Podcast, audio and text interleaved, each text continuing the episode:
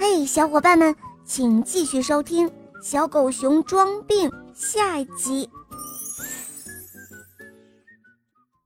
狗熊乐乐装着一瘸一拐的样子来到了狗大婶的家里。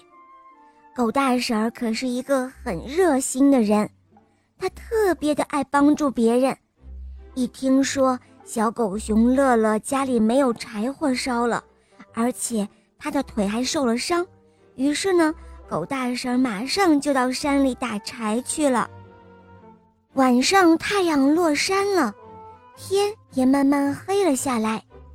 狗熊乐乐趁着大家都不注意，他拿出了好几个大口袋，偷偷的到桃子村去摘桃子了。他一路小跑，这会儿他的腿呀一点儿也不瘸了。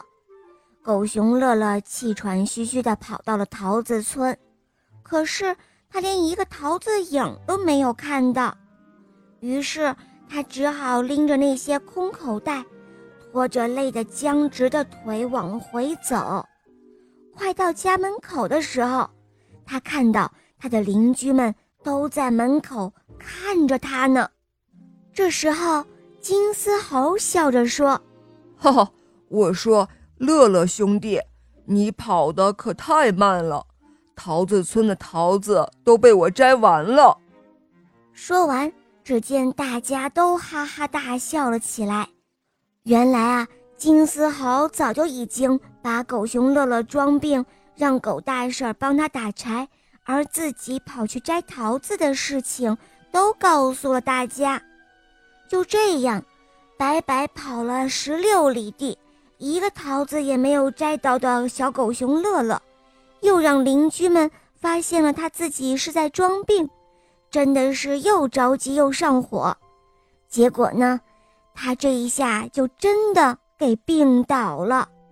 可是这一回啊，邻居们谁也不给他送好吃的了，而且谁也不愿意再去帮助他干活了。好了，小伙伴们，这个故事呢，肉包就讲完了。我们千万不要像小狗熊乐乐这样去骗人哦。小伙伴们，你们明白了吗？好了，宝贝们，如果你想要点播故事，可以在公众号搜索“肉包来了”，在那里找到我来咨询我哟。